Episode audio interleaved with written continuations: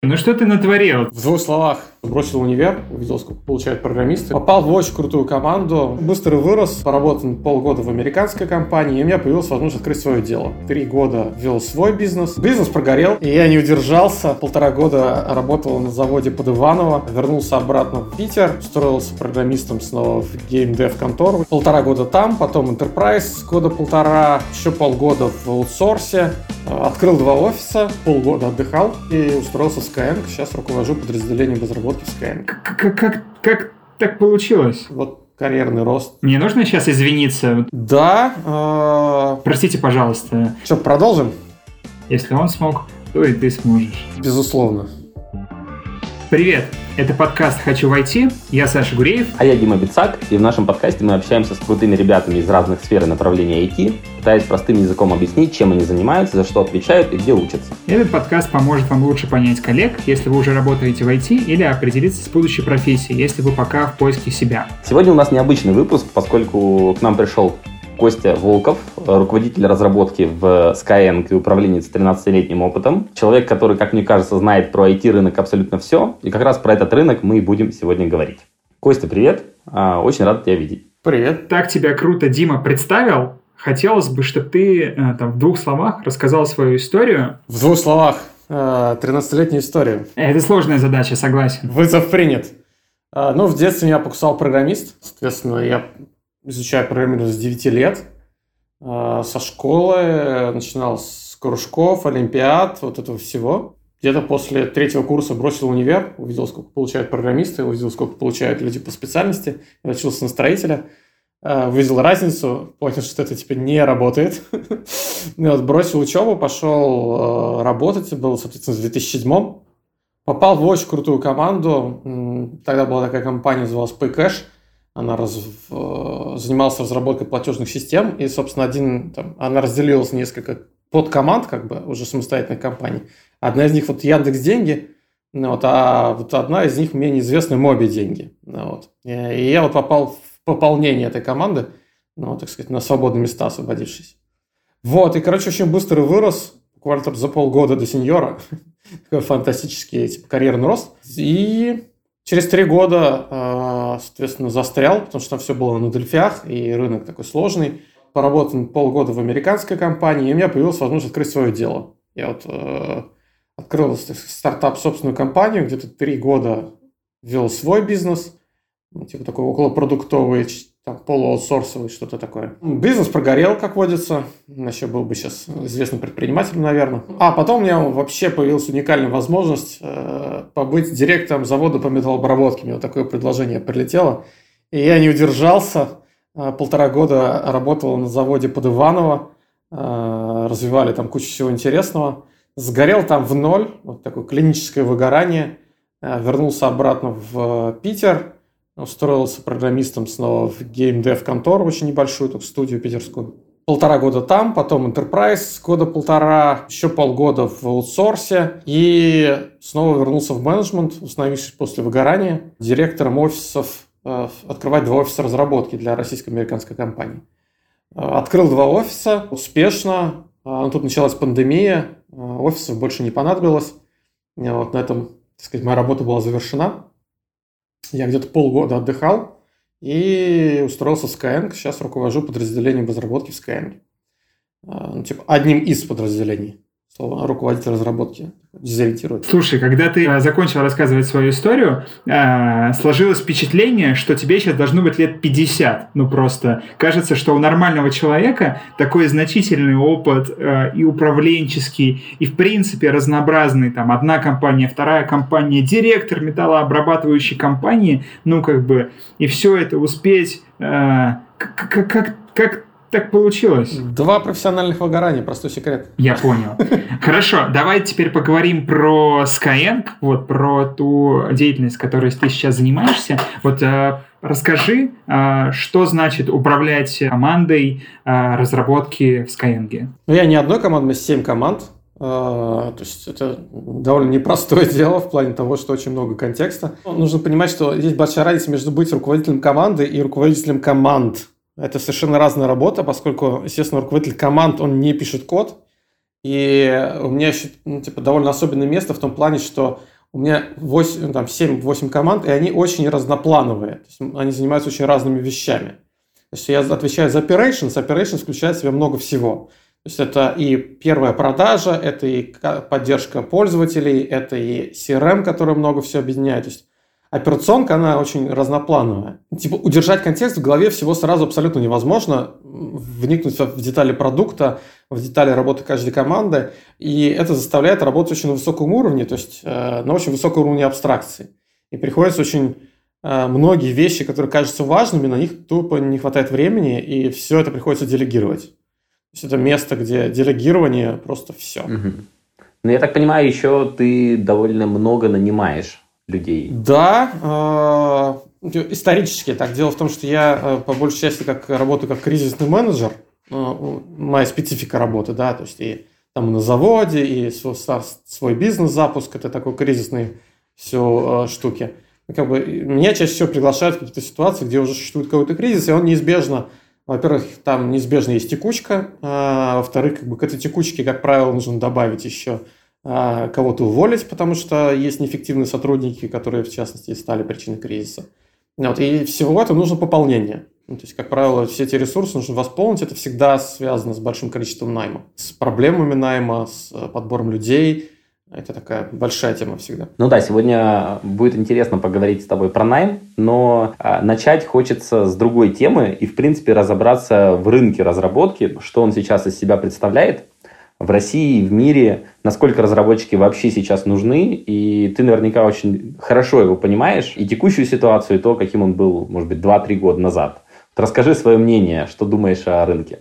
Ну, разработчиков это не, не новость, да, разработчиков не хватает всегда, и никакого конца края этому не видно. В этом году, последние два года ситуация только усугубляется.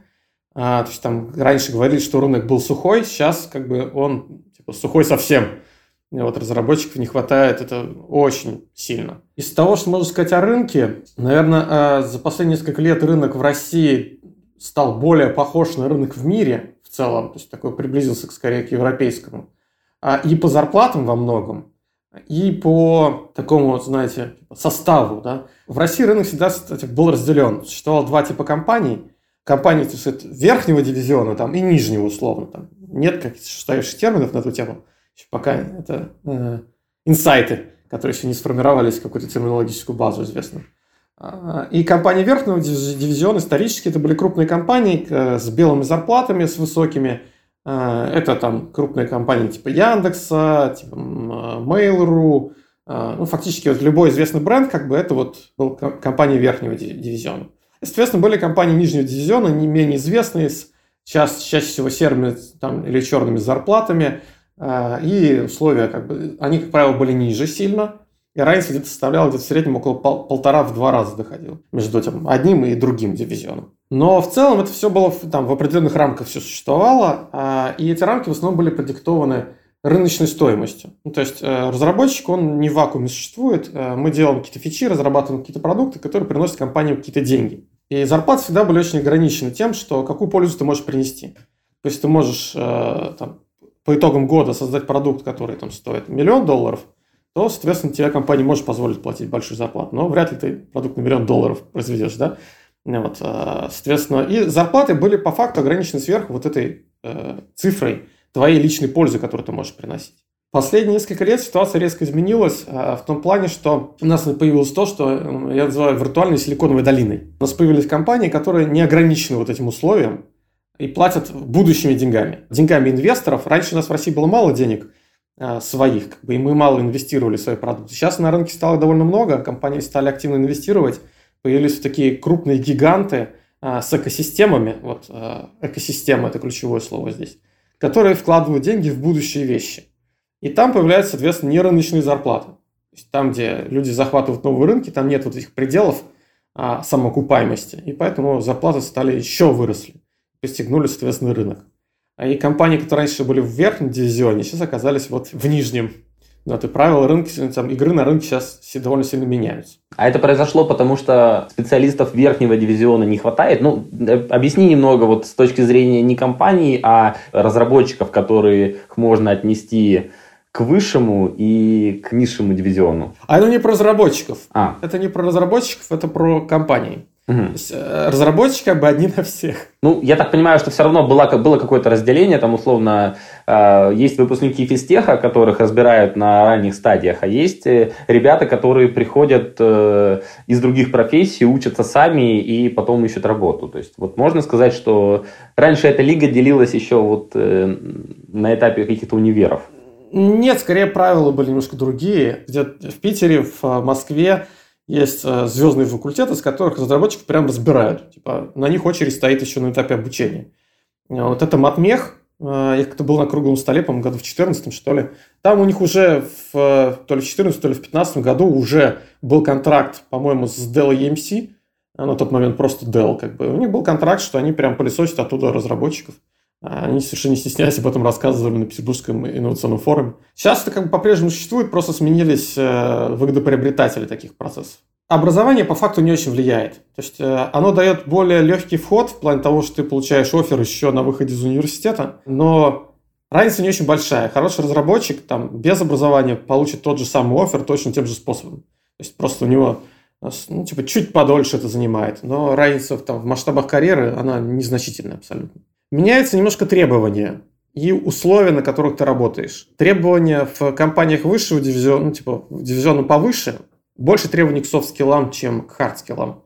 То есть э, ваши там, мягкие навыки, умение договариваться, умение а, правильно формулировать мысли, то, что называется там ответственность, да, очень непонятный термин, и, и проактивность. Вот такие штуки играют большую роль, чем хардскиллы. В компаниях там дивизиона пониже, как правило, там софт-скиллы уже не так важны, и, наверное, по большей части, потому что нет возможности выпендриваться, и типа, берут с рынка, что дают, как бы. Вот. Они там больше на хард-скиллы упирают, на конкретные технические знания. Ну, по факту на собесах все спрашивают одно и то же, поэтому...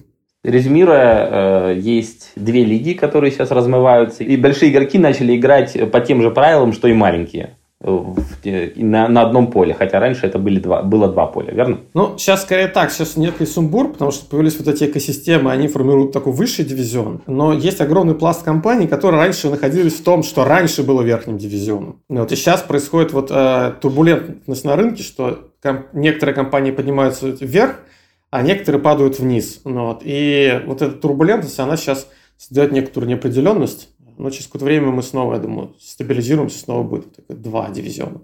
Сейчас есть верхний, нижний и не определившийся, скажем так. Кость, давай поговорим сейчас про э, старт карьеры.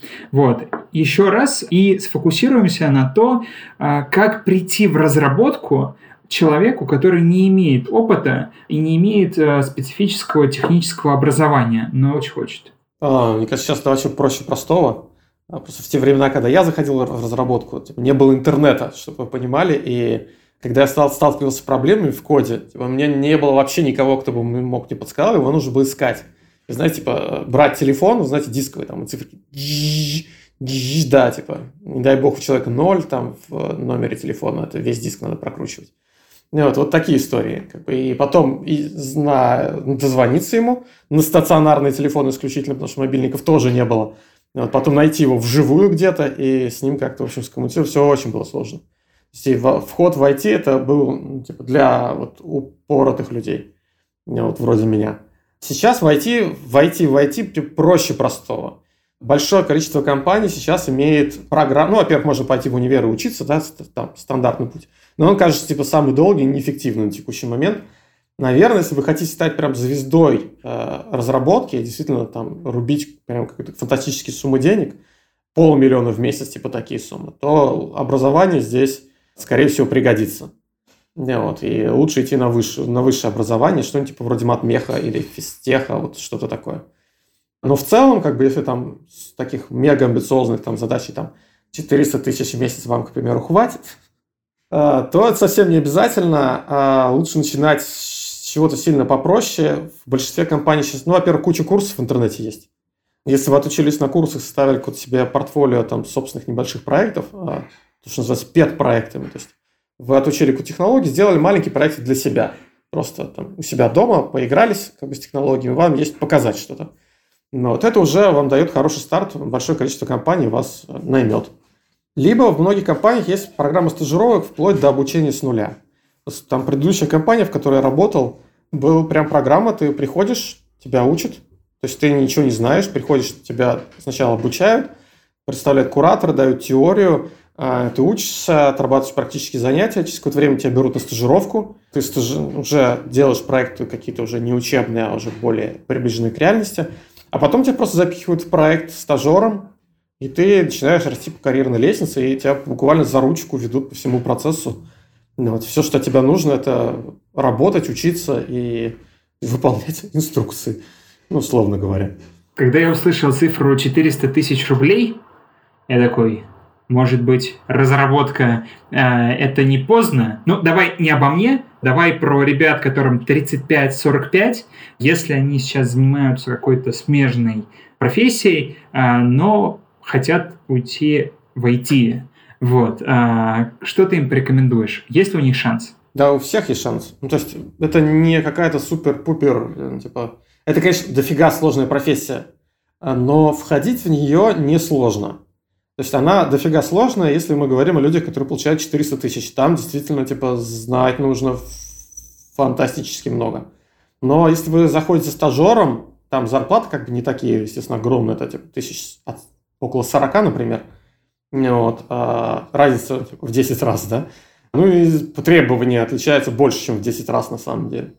Там входить довольно просто, то есть э, достаточно простых курсов, которые можно освоить за полгода – абсолютно без проблем. Что важно на самом деле здесь, э, это желание. То есть, типа, если вы начали там учиться, и у вас душа, чувствуете, к этому лежит, идет через «не хочу», лучше сразу бросить. Потому что это процесс э, обучения, он будет перманентный. То есть, чтобы расти, нужно постоянно учиться. И даже, в принципе, чтобы удерживаться на месте, нужно постоянно учиться. Если вы там к этому не готовы, вы чувствуете, что вас от этого тошнит, то готовы лишь, чтобы вас тошнило еще 10 лет, и чем дальше, тем больше. Это единственный блокер.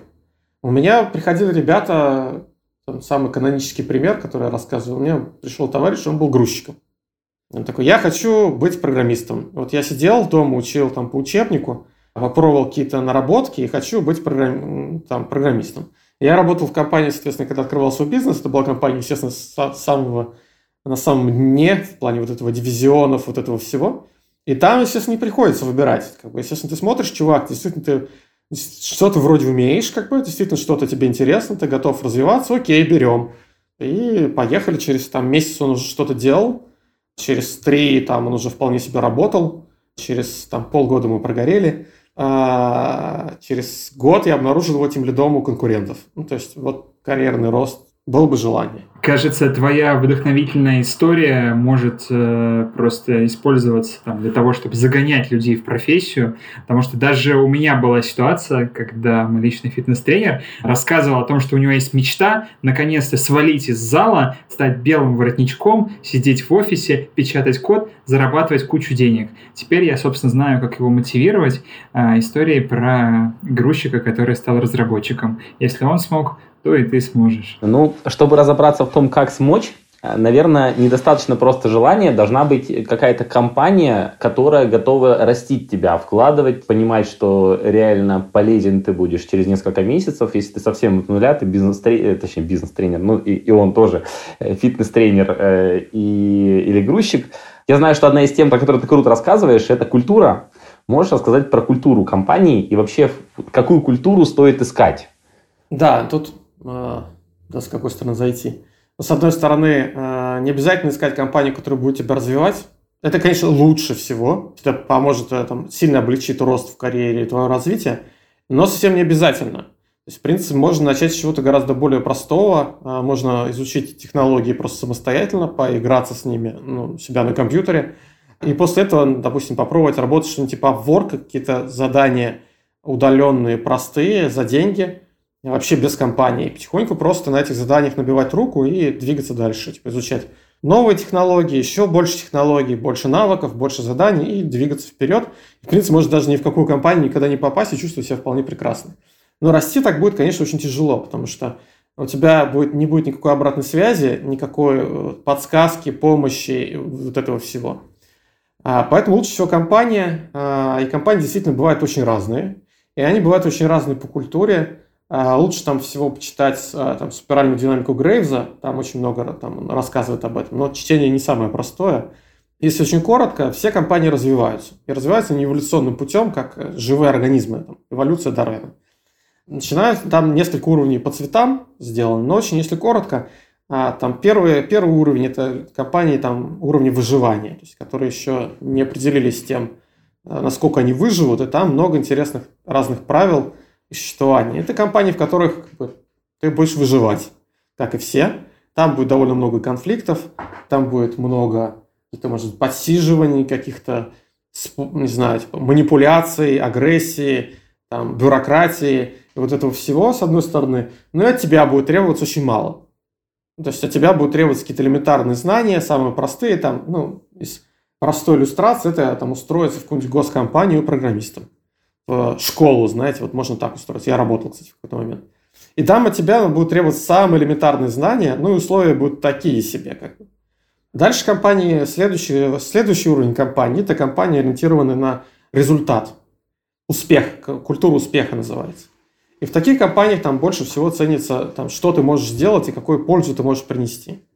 А, это большинство компаний в IT на самом деле. То есть, если отсеять всякие экстраваганщину вроде там государственных компаний, вот. Большинство компаний в IT представляют именно такой уровень. Там чем больше ты сделаешь, тем больше заработаешь. Делай больше, знай больше технологий, приноси больше пользы, делай больше работы, и, скорее всего, тебе это вознаградится. Твоя зарплата будет расти, твоя ты, э, там, карьера тоже будет расти. Э, и требований сразу становится тоже больше, потому что ориентироваться на результат не так просто кажется, как звучит. Потому что это очень часто приходится поступаться какими-то своими принципами и подходами. Потому что программисты по мере развития, они очень любят красивый код. Чтобы было классно, были классные фичи, э, была красивая архитектура, но это все не про результаты. То есть, а про результат это быстро, в сроки и не всегда красиво. И, конечно, это иногда приходится поступаться какими-то такими вещами и настраивать себя на какой-то такой особый бизнесовый вижен, то, что называется. Какое-то видение бизнеса. И видеть не просто код и задачи, которые ты делаешь, а уметь видеть, что за этими задачами стоит, какую пользу бизнесу это приносит, понимать, как бы, как бизнес работает на самом деле. То есть вот такие штуки. Это уже то, что там в таких компаниях от программистов ожидают по мере их роста. Есть, соответственно, третий тип компаний. Э, это компании с культурой отношений и культурой людей. Э, это довольно уже такая высокоуровневая каста с очень ограниченным количеством э, компаний. В ней найти их очень непросто. В этих компаниях, соответственно, в приоритете не столько результат, сколько процесс с чем можно столкнуться здесь, что в этих компаниях э, людям там, с опытом может быть очень непонятно. Потому что, во-первых, там, если ты там токсичный, тебя в такие компании просто не примут. Токсичных людей там отстреливают еще на входе. Вот, и нужно быть, уметь быть очень нетоксичным. Там есть целые курсы, я как раз веду курсы конструктивной конфронтации, и там конструктив – это все. Там, если в, в предыдущих компаниях это поможет в росте, то сюда без этого не пустят просто. И в этих компаниях, соответственно, очень много ориентировано на людей – на то, как они происходят, и если э, там без э, специальных знаний многие вещи будут непонятны, с этим будет сложно жить. В них легко заходить, если у тебя 20, как бы ты там, другого опыта не имел, все в новинку, то тут будет легко. Если вам 35, и вы уже успели там поработать, не дай бог, еще полтинник, это вы успели набрать там 20-летний опыт работы в компании из других культур, здесь будут очень непонятные штуки, потому что, например, если вы начнете э, выяснять, а кто же виноват в конкретной ситуации, вас не поймут типа, у нас посмотрят, типа, виноватых искать, типа, это так не принято здесь. А у людей из других культур вызывает такой вопрос в смысле, типа, а как жить? то есть, типа, как сделать, чтобы это больше не происходило? Ну, то есть, если не искать виноватых, это же, ну, будет происходить снова. Вот. А там как бы это все по-другому происходит. То есть действительно есть механизм предотвращения, но работают они совсем по-другому. В этих компаниях очень непонятно, сложно и очень высокие требования к мягким навыкам. То есть они очень высокие уже на входе с другой стороны. Но и профита, типа, преимуществ они дают очень много, потому что такие компании всегда существует программа личного роста. Ты когда придешь, ты не будешь брошен там на произвол судьбы, у тебя будет сразу представлен куратор, который будет следить за тобой, давать тебе обратную связь, помогать с развитием, подсказывать курсы. Компания чаще всего их оплатит сверху.